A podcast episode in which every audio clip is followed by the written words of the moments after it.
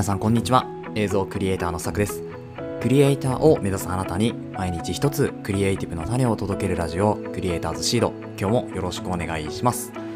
はい。ということで皆さんおはようございます。今日は7月の11日火曜日となりました。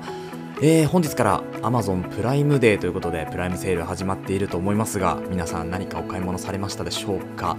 えー、私はですね今日、えー、この日付が変わったと同時にお買い物しまして、え、いくつか商品を買ったのでまたそちらの方は、え明日か明後日ぐらいにはですねあげられるように準備をしていこうかなというふうに思いますが今日はですねちょっと違うお話になります。えっ、と本の紹介っていうのをですね今日はしていこうかなというふうに思いましてで、その前にですね、こちら神奈川県湘南のお天気ですね、えー、いつものお天気、今日は快晴となっております。青空が広がっていて、すごくいい天気ですが、えー、蒸し暑さ、風はね、少しひんやりしてるんですけど、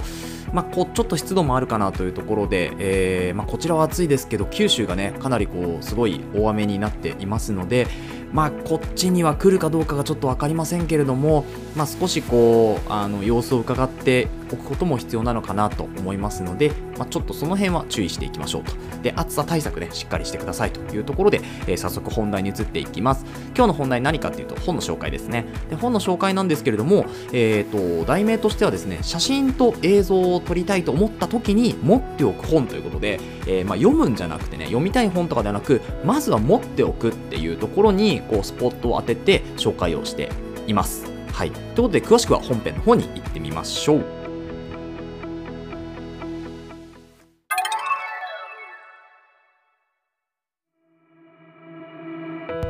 はい。ということで本編です。本日はですね、本の紹介ということで、写真、映像を撮りたいと思った時に持っておく本。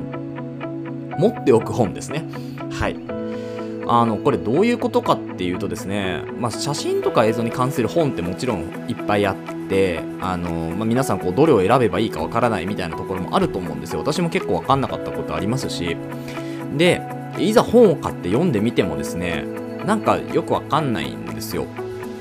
でこれなんでかなって思った時にやっぱりこう分かんないことがあった時に調べるっていうのがまあ本の役割ですよね。もともと知識として入れておくっていうのもすごく大事なんですけど、まあ、その知識として入れておくのは今別に本じゃなくても、まあ、映像だったりあとはまブログだったりいろんなこう、まあ、ツイッターだったりっていろんな情報があるわけじゃないですか、まあ、正しい正しくないとか、まあ、その合ってる合ってないとかっていうのは置いといて、まあ、いろんな情報っていうのは別に本じゃなくてもこう仕入れることができるわけですよね。なんですけど、まあ、やっぱりこう本のメリットっていうかいいところっていうのは誰が書いたかっていうのが分かってるわけですよ。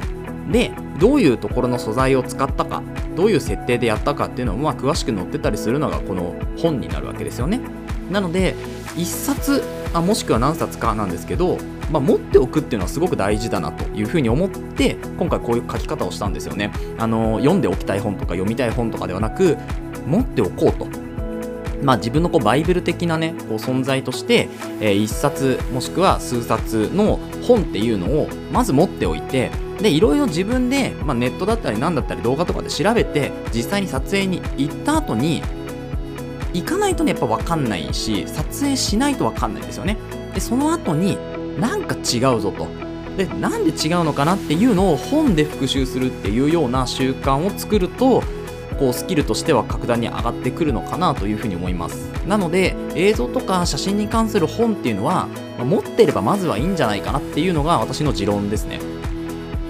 まずは持っておこうよと。でこの持たないで始めてしまうと答え合わせができないんですよね。でその答え合わせっていうのを、まあ、どういうものかっていうと例えば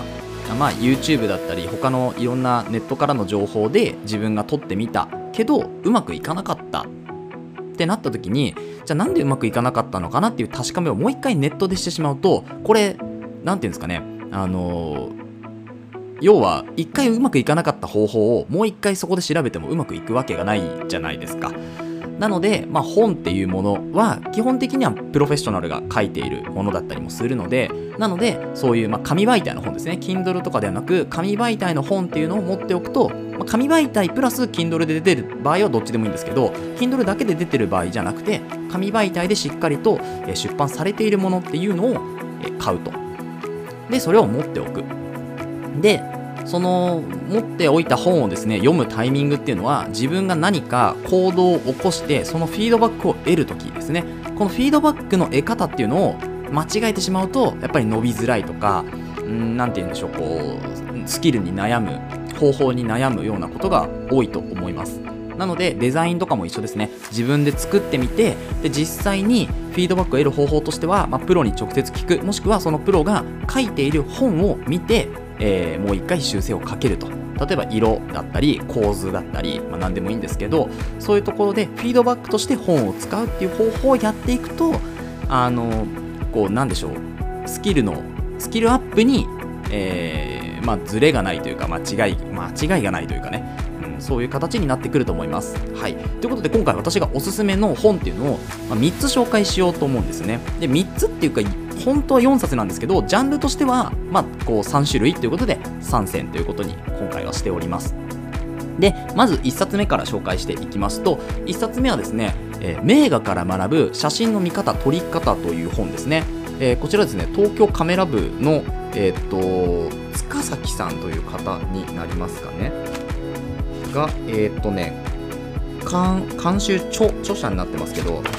ちょっとね、こう今本があって本開いてるんですけど、ちょっと待ってくださいね。えっ、と、塚崎さん、塚崎秀夫さんという方が著者、著者になっております。こちらですね、えっ、と、2022年10月31日に初版になっているんですけれども、えー、めちゃめちゃいい本なんですよね。あの本当に勉強になった本です。で、何が勉強になったかっていうとですね、これもともと写真っていうのはどういうものかっていうと、まあ、絵を描いてた人が、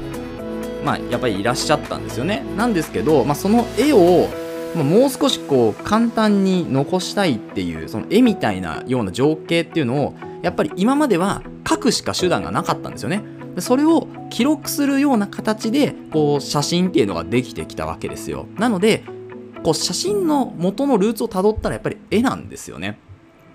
なので、絵っていうものに関しては、基本的に構図がやっぱりしっかりしているものが多いです。まあ、時折こう崩されたりとかっていうのがありますけど、基本的には、えー、見て、あ、なんか安心するとかっていうのは構図がしっかり作り込まれている。で、この構図がしっかり作り込まれているっていうのをですね、この名画から、え、教えてくれる。まあ、要は絵の見方みたいなところを教えてくれるわけですよね。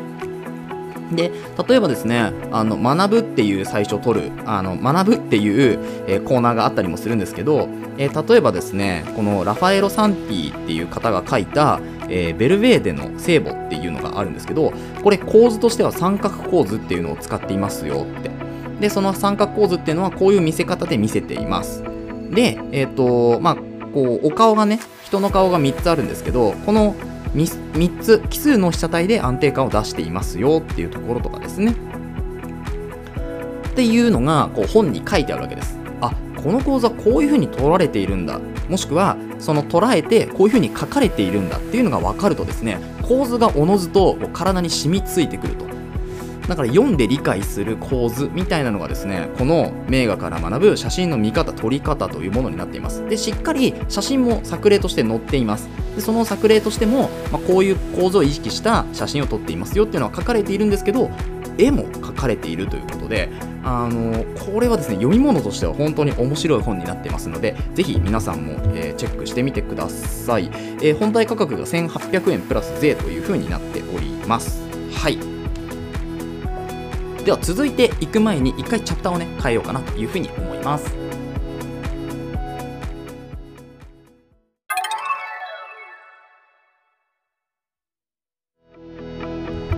はいということで2冊目というか2種類目なんですけれどもこちらはですねえっ、ー、とちょっと日本語バージョンとまあ、日本語バージョンっていうか日本の方が書いた本と,、えーと海外の方が書いた本両方ちょっと用意してみました。でさっきはですね写真の撮り方だったので今回は、えー、映像ですね。映像を撮りたいと思った時に、えー、持っておく本ということで2冊紹介させていただきます。1冊目がですね映像制作モダンベーシック教本という本ですね、えー、知ってる方もいらっしゃるんじゃないでしょうか、えー、鈴木祐介さんという方が、えー、書かれている本になります、えー、こちら私もツイッターであのお見かけしていろいろ勉強させていただいてるんですけど、えー、つい最近ですね、えーと、 DaVinci Resolve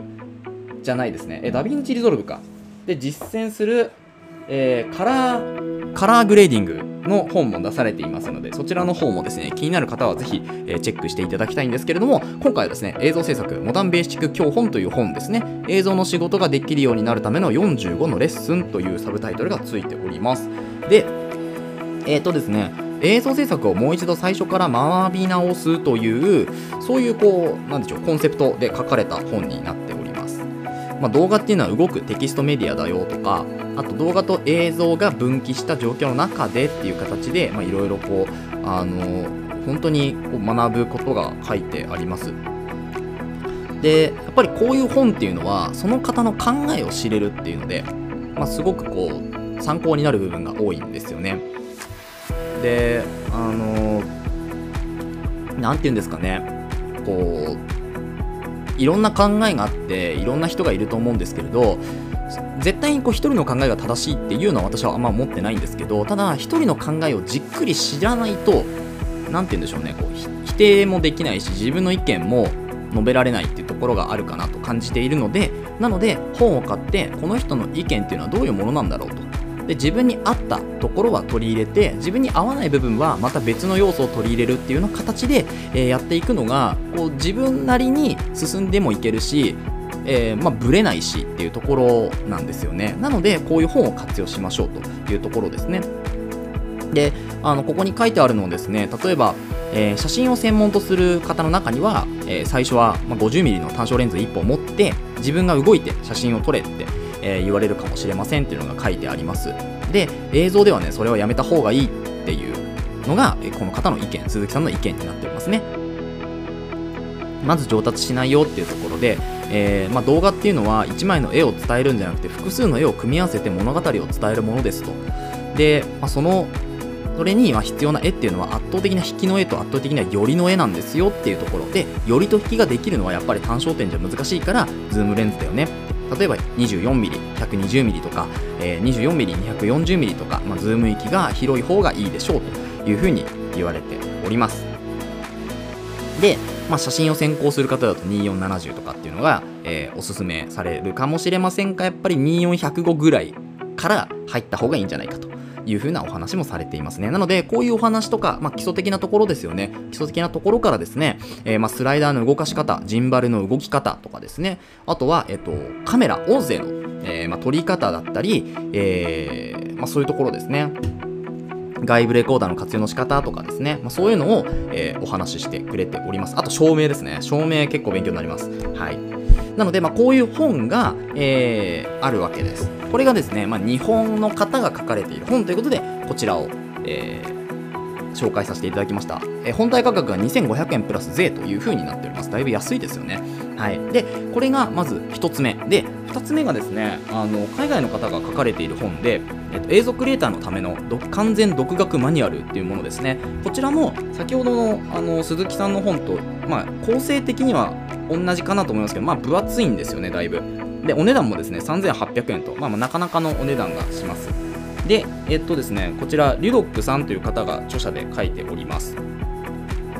で、あの構成としては、えー、撮影、録音、照明、構図、脚本、編集ということで、まあ、一括して学べるような、えー、本になっているわけですけど、こちらはですね、まあ、機材とかも、まあ、こういう機材があるよっていうのが分かりやすく書かれていたりとかですね、あとは、まあ、レンズについてとか、ま、レンズどうやって選べばいいのとか、焦点距離って何とかって、本当基礎的なところから、ま、応用的な部分、コントラストの話とかですね、えー、拡散光の作り方とか、そういうのも書かれております。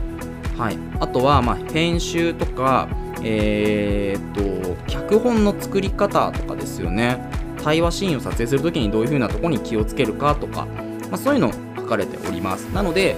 まあこうなんでしょうね。自分の作りたい映像によって、えーとまあ、鈴木さんの本をちょっと参考にするかこちらのリュドックさんの本を参考にするかっていうのが結構決まってくると思うんですよね。どっちかっていうとこうリュドックさんの方はシネマ寄りになっています。で鈴木さんの方はどっちかというとまあシネマよりは本当に映像制作全般っていう形なので、まあ、自分はどういう映像制作にも対応したいんだっていう方はですね、えーと、映像制作モダンベーシック教本の方を買うといいんじゃないかなと持っておくといいんじゃないかな逆にやっぱりこうシネマ中心に作りたいみたいなところはですねこの映像クリエイターのための完全独学マニュアルっていうのがおすすめになるんじゃないかなというふうに思いますのでそちらをちょっと皆さん、えー、いろいろ調べてみてください。はい。ということでえー、2冊目2種類目終わりました。ここでもう一回チャプターを変えます。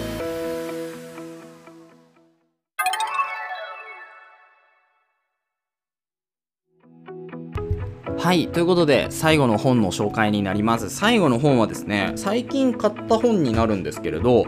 この写真の露出光色のルールブックという本になります。でこちらですねえっ、と近藤、えー、五一さんという方多分えこれ本名なんですかね？ちょっとこれわからないんですけれど、え、近藤五一さんという方が書かれている本に、え、なります。であのこの本ですね2013年8月8日に初版が発行されてるんですよね。なので結構古いもう10年ぐらい前の本になるんですけれど、え本屋で見つけていろいろ調べてですねこの本を買いました。であの先ほどの本が、えーと、映像制作の方ですね。の本で、まあ、映像制作完全独学マニュアルっていう本がですねこれいつだっけな？これ結構新しいんですよ発売されたの。これちょっと書いてないんですけどえー、書いてないですね。書いてないのでちょっと調べていただきたいんですけれど、えーと、映像制作モダンベーシック教本の方も結構新しめの本になってます2022年の、えー、3月とかに初版なので、まあ、それと比べるとですねこの写真の露出光色のルールブックっていうのはかなり古い本になるんですけれどでもこういろんな本を見た中で、まあ、これが一番自分に今の自分に必要な情報だなというふうに思ったので10年前とか全く関係なしにこの本を買いました。であのですね、まあ、何が書かれているかっていうと最近こう写真とかをまた撮るようになったんですよね。あのスナップショット撮って、まあ、そのスナップショットからいろいろちょっと学ぶものがあるかなというふうに思ってスナップを撮り始めているんですけれどやっぱりそこであの重要になる考えっていうのが露出という考えなんですよね。この露出っていうのは、まあ、明るさですよね。写真でいうこう最適な明るさ適正露出なんて言ったりしますけどその写真が取り込んで綺麗に、えー、まあ、綺麗にって言い方もなんかちょっと曖昧っちゃ曖昧なんですけど、えー、しっかりとですね、まあ、レンジ、えー、コントラストですよね。残した状態で、えこう撮れている作品というか、え制作物になるんですけれどやっぱりこう映像を撮るにあたってもこの露出っていうのがめちゃめちゃ大事になるわけですよねなのでいろんなメーターを、え機材の中にそのモニターの中に出してえ、露出適正露出っていうのを測って撮影に挑むわけですけどやっぱりこうクオリティを担保していく中ではこの露出はもう切ってもう切れない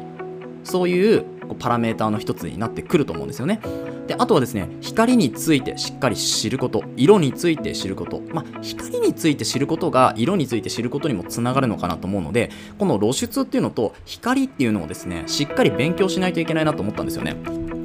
なので本当であればレンズの、えー、そもそもの構成の話とかあと光についてですよね、えー、もっともっとこう物理的なこう本を紹介してもいいかなと思ったんですよ。買ってもいいかなと思ったんですけどちょっとまだそのレベルではないんですよね自分の頭が。なのでまずはワンクッションえ、露出と光について学べる本っていうのでこの本を買いました。でお値段がですね1600円ものすごく安いです。で本の中なんですけれどもまあ身近な小道具で被写体の質感をこう出すにはどうすればいいかとかですね。かレースのカーテン使うとか。あとはですね、えっと、内蔵のストロボの使い方とかですね、えー、昼の強いコントラストを、まあ、木陰とか薄曇りで抑えようとかですね。あとは、えっ、ー、とまあ、シャッタースピードの話とかホワイトバランスの話ももちろん出ています。あとは速攻モードとかね。AE ロックとかそういうこうちょっと写真をかじってもう少しやってみたいなっていう方が知らないような単語だったりっていうのは結構出てきます。なのであのロストオーバーとアンダーとかねそういう話も出てきますしなのでこの本を一つ持っていると明るさについて、えー、強くなれるかなというふうに思います。あの映り込みの消し方みたいなところとかですねそういうのもあのお伝え伝えてくれるわけですよ。で作例も一緒に載ってるなおかつ、まあ、絞り値シャッタースピード ISO 感度も載っています。作例にね。なのであこういう風な形で撮ればいいんだっていうのもパッと見てね分かることができますし。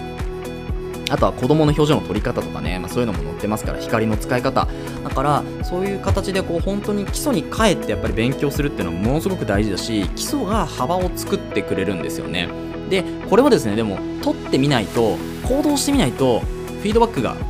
分かんないんですよ。結局撮ってみて失敗しちゃったなって思った時に読みたい本がないといけないんですけどまあ失敗しなかったら別にいいんですよね。なので、まあ、失敗した時にでもこういう材料があるとすごく安心できるしあだから失敗したんだっていうその失敗した理由っていうのが分かるわけですよちゃんと。なのでそういうところをきっちり押さえておくために今回、えー、写真とか映像を撮りたいと思った時ですよね。撮っている時ではもういいんですけどでも撮りたいなと思った時にこういう本があると便利だよっていうのを今回は紹介したかったので、えー、こういうコーナーにさせていただきました。いかがでしたでしょうか、えー、本日はここまでとなります、えー、この放送ではクリエイターとしての考え方やテクノロジーやガジェットの情報、作業効率を上げるコツ、サイト、ツールなんかを中心に紹介をしております。リスナーさんと一緒に一流クリエイターを目指すラジオを作っていますので、応援いただける方はぜひフォローの方お願いします。また、ラジオの感想や質問は Google フォーム、もしくは Spotify でお聞きの方は、えっ、ー、と、Spotify のアプリから直接ですね、え質問やなんか感想とかが書けるので、ぜひえー、書いてみてください、えー、Twitter や Instagram もやっていますので、ぜひ遊びに来てください。それではまた明日お会いしましょう。ご清聴ありがとうございました。